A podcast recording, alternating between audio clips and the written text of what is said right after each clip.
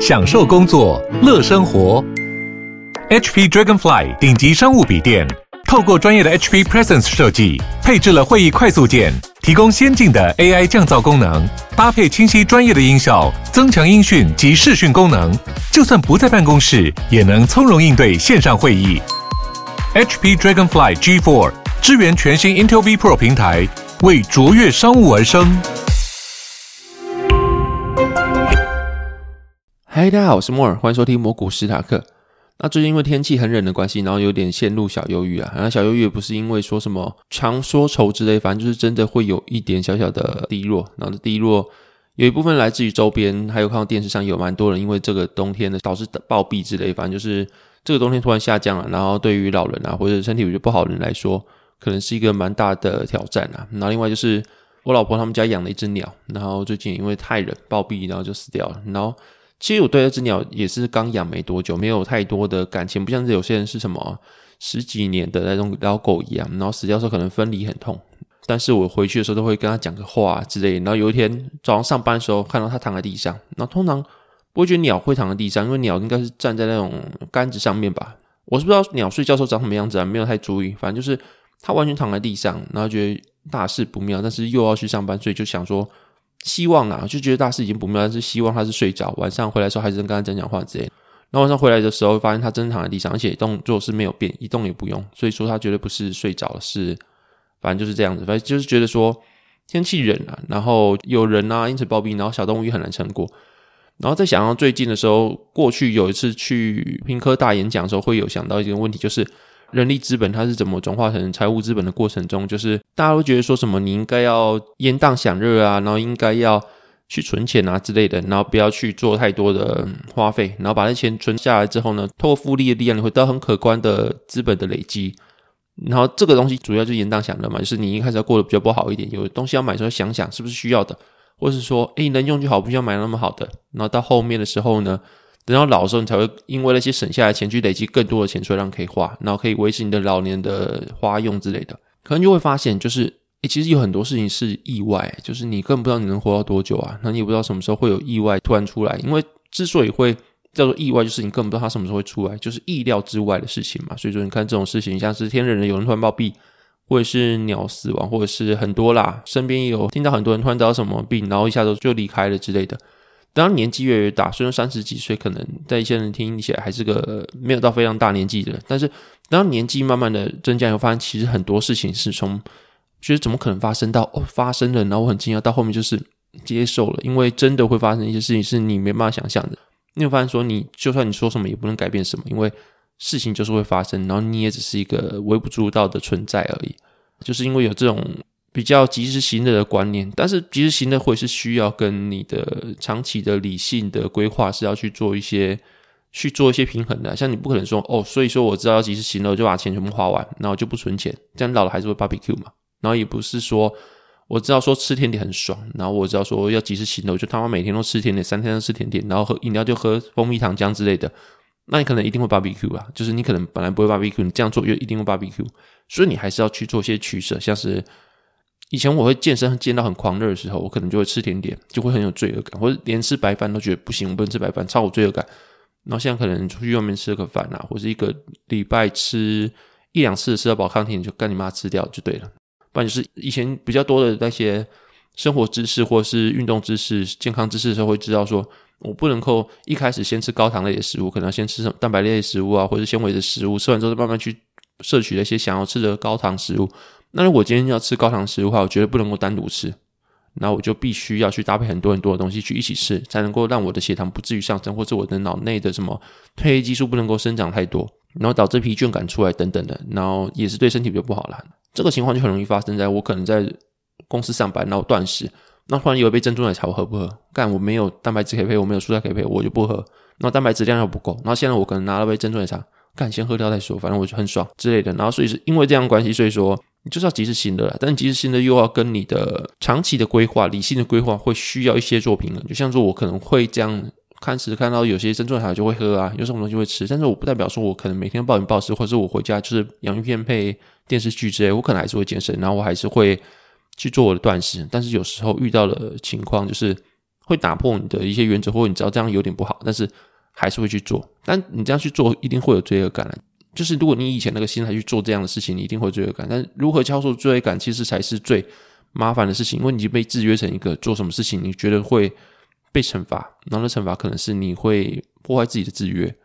然后可能会让自己感觉，尽管是吃了这些甜食，还是不开心。那如何在及时行的跟你的长期的规划之间做权衡，然后还不是有罪恶感，还是真正能够享受这个快乐？我觉得是一件蛮难的事情啊。那目前我还在学习这个阶段。那会讲的一些东西，其实也跟我最近有点小低落吧。除了刚刚讲的就是天人以外，还有一些意料之外的一些事情，那让你觉得说人生的无常感越来越重以外，其实另外一件事情就是太多的工作要做。然后其实也不是太多的工作，就是我曾经讲过，就是开自媒体之后，这个杠杆就会让你有很多很多的工作机会，有很多很多认识的人。那些是你还没有开自媒体之前，你不会想象说自己既然有机会去做这些事情，会会有机会接触到这样的人。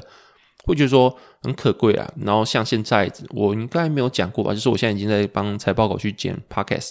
那一个礼拜大概剪两部以上，然后加上我自己 podcast，还有加上我的本业工作，其实我一个礼拜是很嘎，就是很紧绷状态，所以就导致说我的时间不太多情况下，我前现在我去台北那集是预录，我有跟大家讲，那其实上一集好像是讲 Chat GPT 那集，我也是预录，因为我怕我没有时间录。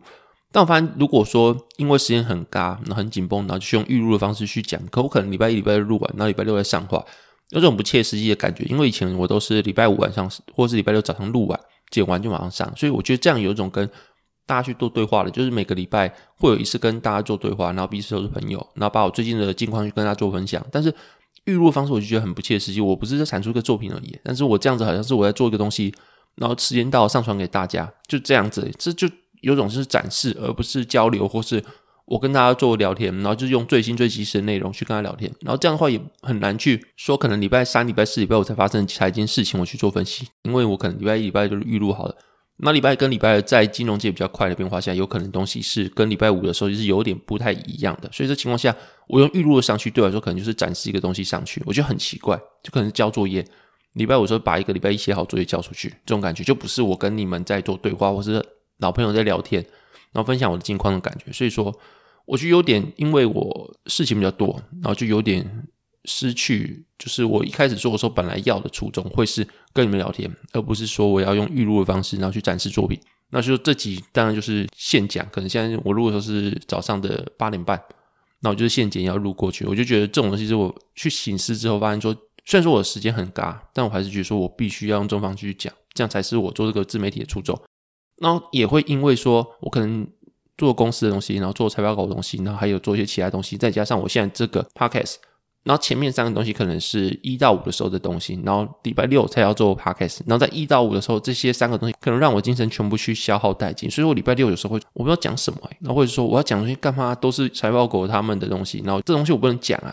也不是说不能讲，就是我不能够全部都在讲他们讲过的东西，这一来没意义，二来就是抄他们东西，我必须要自己再找其他内容。但是你看，行销上的东西，我就已经费一个力气，然后财报狗东西我要费力气，等于说一到五的时候，我无时无刻都在思考或者在做些零碎事情。然后礼拜六说麦克风一架起来，我看麦克风干他妈，所以我讲什么，我就会有这种感觉。那所以说，就很多事情是我现在还在适应的，就是除非有必要，比如说我可能是礼拜六真的不在，然后可能就是用最近那一天去录完之后放上来给大家听。那不然的话，我就是坚持就是礼拜五晚上录，或者礼拜六早上录。我觉得是这样的方式。我后来找到这种方式，其实还是我做 p 开始注重了，就是跟你们聊天。那另外就是我必须要去从这样的生活模式中找到平衡啊，因为还是要讲一些东西是高品质，或者是说是我觉得讲出来的时候不是。都是别人的东西，也是必须要有自己的东西，所以我才在做这样的平衡啊。那讲到及时行的，还有可能去帮财报稿捡东西，然后另外第三个就是我觉得说，最近好像变跟以前不一样，是变得比较迷信诶。就是以前我有另外一朋友叫 Chris，然后他可能是开公司的，那可能会说你一定要怎么样买长假，那你一定要怎样风水要去找人家去看，然后说你不是一个很认真的人吧？你为什么要去相信那些迷信的东西？然后你没有看到看到。看到立即成效的东西，你很认真，那你相信你认真不就好了嘛？那现在当你发现说，其实你做的东西做很多的时候，但你还是有些心空空，或者就是说你还是想要再多做一些事情的时候，那你就会开始去做一些努力以外能够契机的事情，比如说迷信嘛，也不是迷信，就是一些风水或是民俗学之类的。比如说有个东西我准备还没准备好，可能我准备六十趴、七十趴，那我还有还有三十趴左右的东西可以去努力。那你还有个努力方向是我知道我去做完之后可以让这东西更好。但有如果你已经做到九十九趴、一百趴嘞，那这东西又对你很重要，可能是非升即死的东西。比如说你开一间公司好了，你东西到位、资金到位、投资人找完，然后你也投注很多心力去做研究这个产业之后，等到开始之前，你会不会想要去求个神一样，求个心安？就是你东西都已经做到百分之百之后呢，你已经没有自己可以努力的东西，那你还希望更好。这时候你就会去找一些像是民俗的东西，我觉得这不是迷信啊，就是像我刚刚开始讲迷信，但我觉得我就是修改一下修饰，它不算迷信，它算是一个你想把东西做更好，但你不知道还有什么东西是你可以做，你就会找这些东西去让一切更尽善尽美。那就是可能是我觉得像 Chris 啊，或身边有些投资人或是创业者，他们会有这样的情况。那以前我没办法理解，就是说你们为什么自己努力完之后不相信自己，要相信这种东西？然后以前的，我会把它觉得是迷信，然后会觉得有点 piss off 吧，就是会觉得说你为什么要做这个东西？可现在开始，我会觉得我会有这种想法，是因为那个啦，就是昨天晚上的时候，还有前天晚上，一开始我就是人家说买长夹对于男生的事业会比较好，我是会开运。那最近有时候就是有点小低落，想买东西，那想说干既然买东西就买让自己实用，我就想说那买个长夹吧。那花花花，因为一部分的原因是想要开运嘛，另外一部分原因就是想让自己开心一点。那就花花花的时候，一看看什么，有些太贵了，像是 GUCCI 啊，或是那个 LV 啊，或是。我就觉得太贵，那像 Coach 可能就好一点，就蛮就不会到那么贵。然后像是像是 Porter 啊，或者是有些其他牌子像小 CK 啊，就觉得说可以考虑。但是好像一个男生最终如果拿个直上的长夹，不会去买像小 CK 这样的长夹。反正就是我自己的想法啦，不是说臭品牌或怎样，就是我自己会觉得说，如果我要这个直上最好的，如果说我今天买小 CK，是不是还要再想想，后续可能还再换一支长假？但如果想直上的话，就不会想选 Porter 或者小 CK 这样的长假。我就这样想，然后就一直画。然后一直想想不知道买什么，就觉得价格一方面又觉得有点价格跟东西有点搭不上来，对我自己来说，我也不知道说我自己到底要选什么。然后就是划着划着，因为一部分的企图是想要去开运嘛，突然看到他妈命运好好玩，竟然有出长假，那什么开运长假买就送什么存钱筒、开运存钱筒或者开运马克杯，他妈竟然差点下单，那我就把这件事情去跟我老婆分享说：“哎，你觉得我要不要买这个就好？既然我是要开运的，那就干脆去买命运好好玩的开运长假。”他竟然说你神经病嘛，给我划掉，你去买别的，你以前不会这个样子。然后就干，好像跟以前不太一样。听到他说你以前不会这样子，我就说，哎，好像是哎，我以前好像真的不会这样子哎。但是这没有好不好了，就觉得哎，自己变了一个样子，自己开始去相信一些民俗学的东西了。然后反正就是交代自己的近况了，就这样子。反正就是我之后还是会用即时去录完之后讲完跟大家分享方式。然后我就把大家当朋友，然后大家就是有问题也可以问，我们就是一个。我是分享近况的老朋友了，那如果你没有事情的话，也可以直接透过 p o c k e t 或者私讯方式问我，那我有办法的话就回答。但是如果之后的私讯量体再大一点，我可能没办法回答的话，那可能就是看过，然后我会在 p o c k e t 回答这样子。然后目前的话，就是我希望还是能维持这样子，我录完之后剪完了方式，这才是我初衷。那其他东西我可能就是慢慢的消化。然后另外就是。那如何在及时行乐跟你的理性的策略之间取得一个平衡？我觉得不只是我的课题啊，大家也要去想。就是你如果说存钱或是赚钱让自己有点痛苦的话，你是不是因为你也不知道明天会出什么意外，或是你的好日子可以到什么时候？那不如就是你要让自己适时放松。比如说有人会说什么赚钱是要花的，你每年投资的话，你要拿一部分的收益出来花。那就像什么？就是之前有一个财务大师，他就这样讲，他说你每年都要把投资的一部分盈利来花。你才会感觉到真实的钱的存在感，然后你才会激励你能够长久、更有动力进行投资，才能鞭策自己啊。那如果你的钱全部都是拿去疯狂复利，然后他妈自己每天都吃超烂，然后开超烂车，然后什么事情都斤斤计较的话，其实你做不久，然后你也不会快乐，那你可能不快乐到头，突然有一天就挂掉了。那这些钱你也花不到，那你这样子一路以来那么辛苦意义是什么？你可能也找不到。就如何要在及时行乐？跟你的财务规划上面去做的一个平衡，我觉得大家都要去思考这件事情。然后，如果把自己逼太紧的话，就要想办法去放松一下。那我今天上周应该是十二月二十四，二十四日平安夜嘛，先祝大家晚上平安夜快乐啦。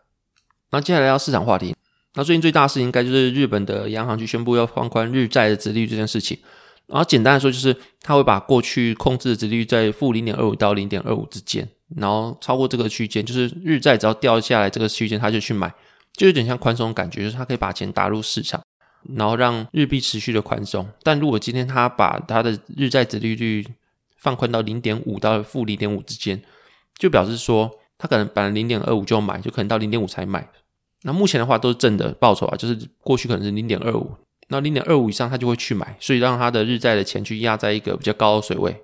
那这个关系就像是那讲可能有点复杂吧，就是比如说我们先买一个十年期的债券，我就是每年会给你，如果你买时候一百块，他可能约定每年给你五块钱，所以他每年就给你五块钱。然后在你一百块买的时候，它就是五趴的值利率。但是如果你今天那个债券你用一千块买，它可能就只剩零点五趴。然后债券价格是可以交易，所以说它的每年它那个东西就是设计只给你五块钱嘛。那所以说，如果你今天用一百块买就是五趴，但你用一千块买，它就是零点五趴的值利率。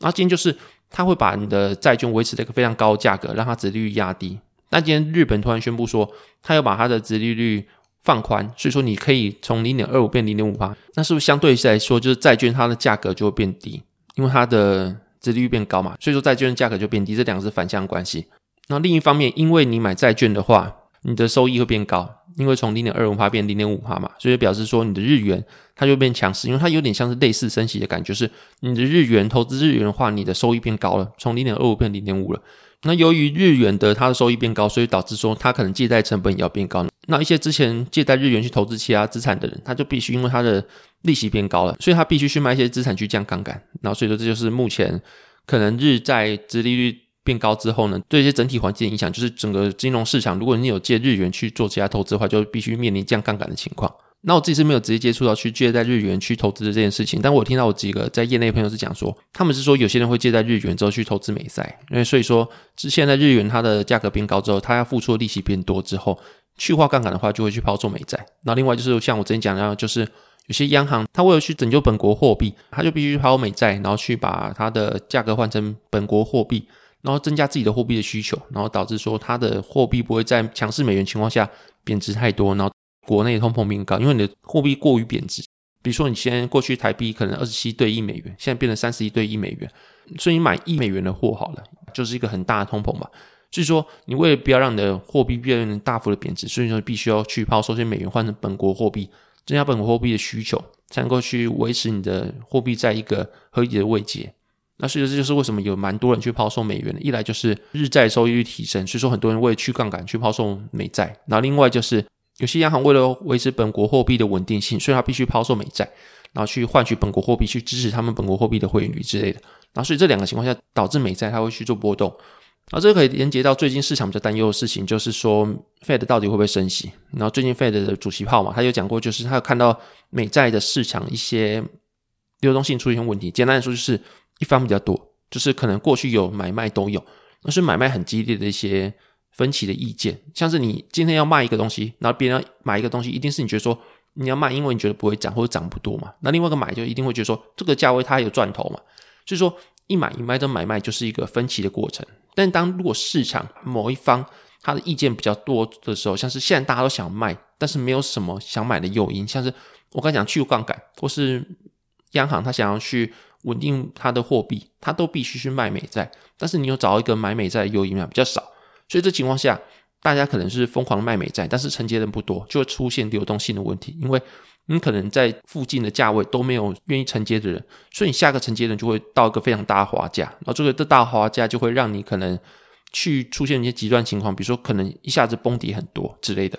那情况下就引起很多很多人的恐慌，因为你美债一下子。崩跌很多很多很多，它是投资美债，像是养老基金等等之类的那些比较稳定的，像是台湾，它不是有南山人寿嘛？就是一些寿险啊、投资业啊，或甚至是比较稳定的养老资金，他们可能都会投资美债，因为美债对于全世界来说就是一个比较稳定的产品，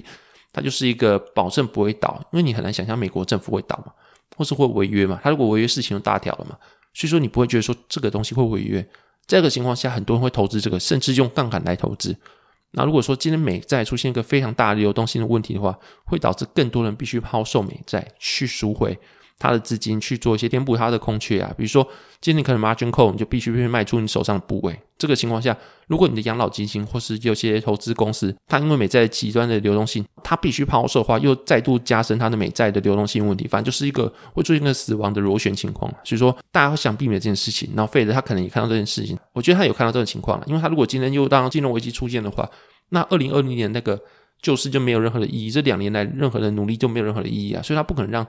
至少他不可能主动想要让金融危机再次出现。如果你的再次出现金融危机，那是一个非常大条事情，尤其是美债。那可能就是像零八年那样非常大、非常大的一个金融危机，甚至比二零二零年还要大。所以说我不会觉得说 Fed 会想要让这件事情出现。那你看最近可能股票在礼拜四、礼拜五的时候比较下跌，就是因为可能金融数据开的比较好，像是十月二十二号公布的，就是美国第三季度的 GDP 预期是四点三嘛，所以它开出来是四点四，然后加上第三季度的核心 PCE，它的公布出来是比预期还要高零点一，然后预期是第四点六，它开出来是四点七。那还有第三季度的实际个人消费支出的终值，前值是一点七，然后预期也是一点七，它开出来是二点三。然后就是这些数据是高于预期，然后以前过去的话会觉得这是好数据，因为整个国家 GDP 还是强劲的情况下，大家可能会觉得说以前来说是会正向的去解读这事情，但是目前的话，因为会考虑到费它可能升息到多少，或者费的多阴的情况下，可能会把你的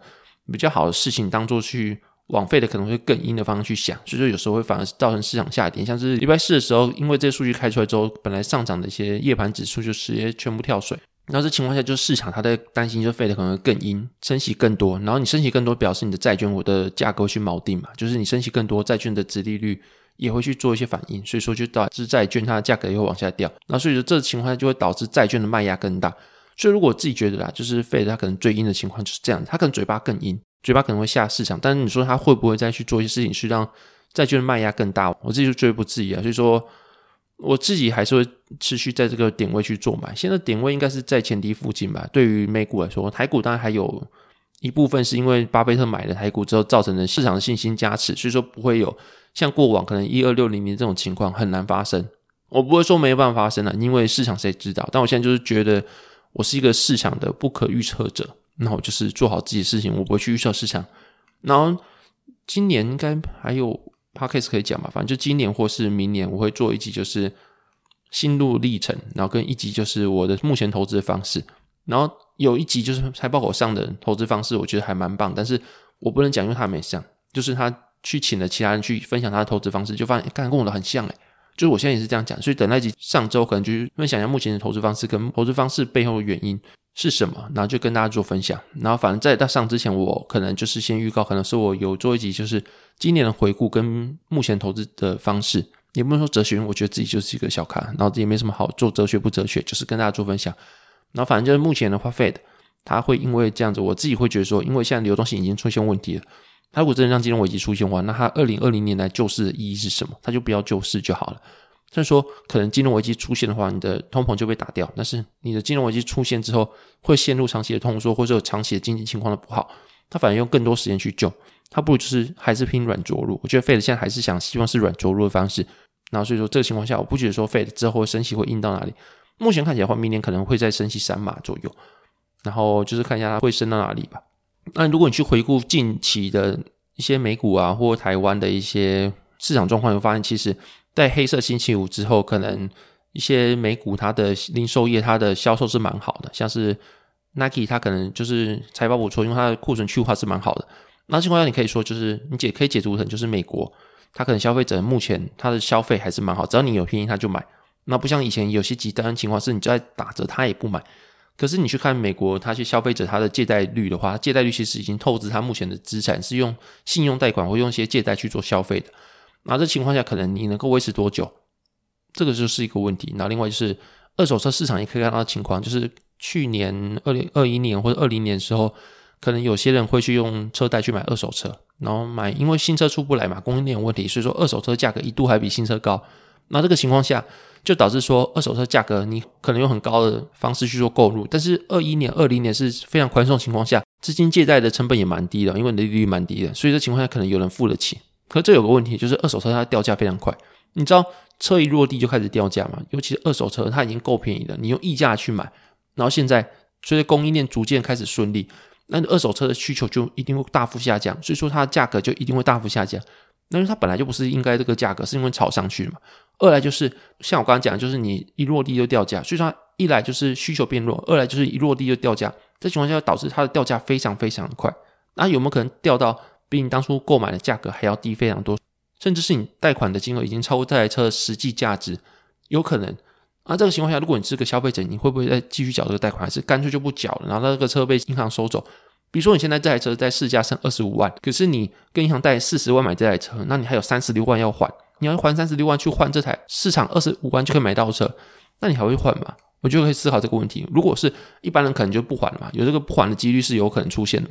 那所以说，现在的美国的信用市场，像马斯克或是 Cathy woo 就觉得说，二手车可能是下个金融危机的引爆点。那你就会发现，在高利的情况下，会出现很多很多的光怪陆离的事情啊。像我刚刚讲，就是可能黑色星期五的时候，可能促销蛮好的，然后消费者是有钱做促销，但是因为它是一部分是透过信用贷款，或者是透过透支财务支出而引起的消费。那如果你对这个有兴趣的话，你可以去查一个数据，叫做美国储蓄率或者美国个人消费支出。年增率这两个都可以显示出这个情况发生。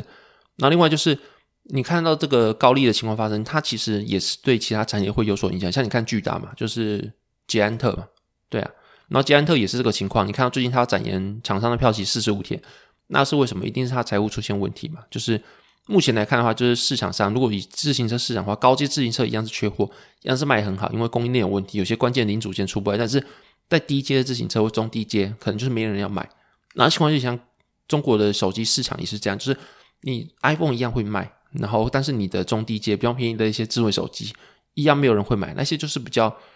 没有那么高阶制成的东西。然后过往可能经济好情况下大家都会买，然后像自行车也是，可能那些比较中低阶自行车，可能在过去疫情情况下，大家可能会不想搭捷运或者怎么样之类，反正他就会避开人群，然后自己骑自行车上班或者骑自行车当做一种交通选择的话，那自行车就很卖。那现在一来可能是大家都买够了，然后它有一点像是耐久材嘛，反正自行车可能不可能说我骑每一年都换吧，有些人不会每年都换，他可能三五年才换，那它有点耐久材感觉。二来就是可能中低阶的东西，像手机一样，可能在一些比较中低阶需求或者中低阶收入没那么高的人情况下，他们可能对于费的这些升息，他们被打击最大，所以他们财务有缩手情况出现，所以说导致说中低阶无论是手机或是自行车，目前销量是很差的。那就可以看到巨大，它现在的问题可能就是它的库存太高。像你看巨大的现金周转天数，好像最高来到一九八。看以前比较健康财务状况的时候，就是在一百二左右，就是等于说你买一个东西，支出材料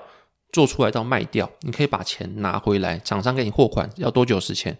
以前可能是在一百二十天，你可以从购买到把钱收回来。然后现在可能是你库存太高，就放在仓库里没有人买，所以说你的现金周转天数从以前可能是一百二左右，到现在一百九十趴，你就知道它的库存是非常高。他们自己公司方有出来说，是历史级最高的库存量。所以说看到现在升息，然后消费缩手，但是厂商需要去借贷的资金的成本变高很多，因为你的利息变高了。所以一来你的利息变高，二来你的钱收不回来。那就是说连全世界的自行车龙头巨大都发现说这种展延货款情形，它可能不会倒，因为它还是龙头，它可能会。还是找到下一个度过的难关机会，因为你说它的营运好不好？它营运还是非常健康的嘛，所以它可能会透过今年已经做增资啊、可转贷之类的方式，它已经预见到这个情况发生，它有去做一些应对。但是你说这个情况如果在中小企业出现的话，会不会因为这样爆掉？其实是有可能的。所以说现在升息高利的情况下，我之前会那么看衰市场，就是因为利息很高，尤其是你陡然的升息那么高，这个升息的陡峭程度是历史级的。这情况下，其实很多厂商无法应对，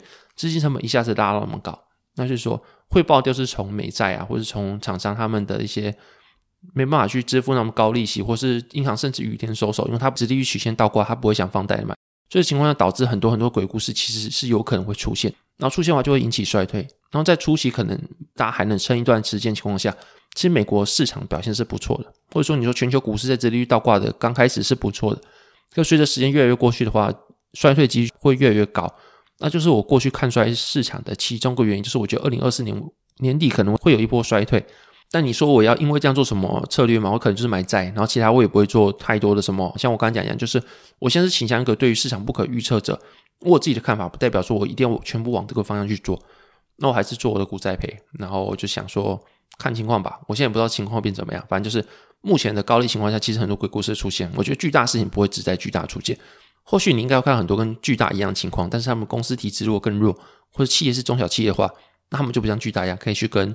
厂商去做周转，或者做展延票期，因为他们没有这样影响力。然后厂商说干你是谁啊？你要跟我展延票期，那我之后就出货给你，或者我们就不要合作了。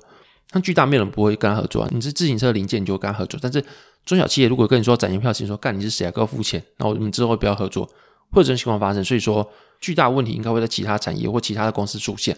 然后这应该只是。企业在高利或者陡峭升息情况下渐渐引爆，或者投资机构在美债流动性出现问题，然后逐渐引爆的刚开始而已。然后后面的话，可能大家再观察一下吧。好，那今天进入大家最期待的讲笑话时间。也不是我来讲，就是有些有人私信我的 IG，他竟然是说他觉得我的笑话很好笑。虽然说我今天最近一直被我朋友干说你他妈讲的什么烂笑话，但是真的有人觉得笑话是棒的，然后觉得诶，我把笑话加在我的 podcast 里面，我觉得也不错。既然有人听到会觉得喜欢的话，我觉得自己也蛮开心的。那我就讲笑话了。然后第一个笑话是，有一天老师问小明说：“你可以用圣诞树去造个句吗？”那小明就说：“披萨还有剩，但树我吃不完了。”然后老师说：“不行，你再换一个。”他说：“我有两颗肾，但树去柬埔寨剩一颗。”好，那第一个笑话。然后第二个笑话是，有一天一个阿姨去医院打针，然后护理师说：“先生呼吸。”然后阿姨说：“我是小姐。”好，那节目到这边。如果你喜欢我的节目的话，可以在 Apple Podcast、Spotify 跟 Mr. Buzz 给我五星评价。那也可以透过小额赞助方式支持我们的频道。那如果有任何的业务合作需求，也可以透过说明栏找到相关的信箱连接。那这节目到这边，谢谢大家收听，拜拜。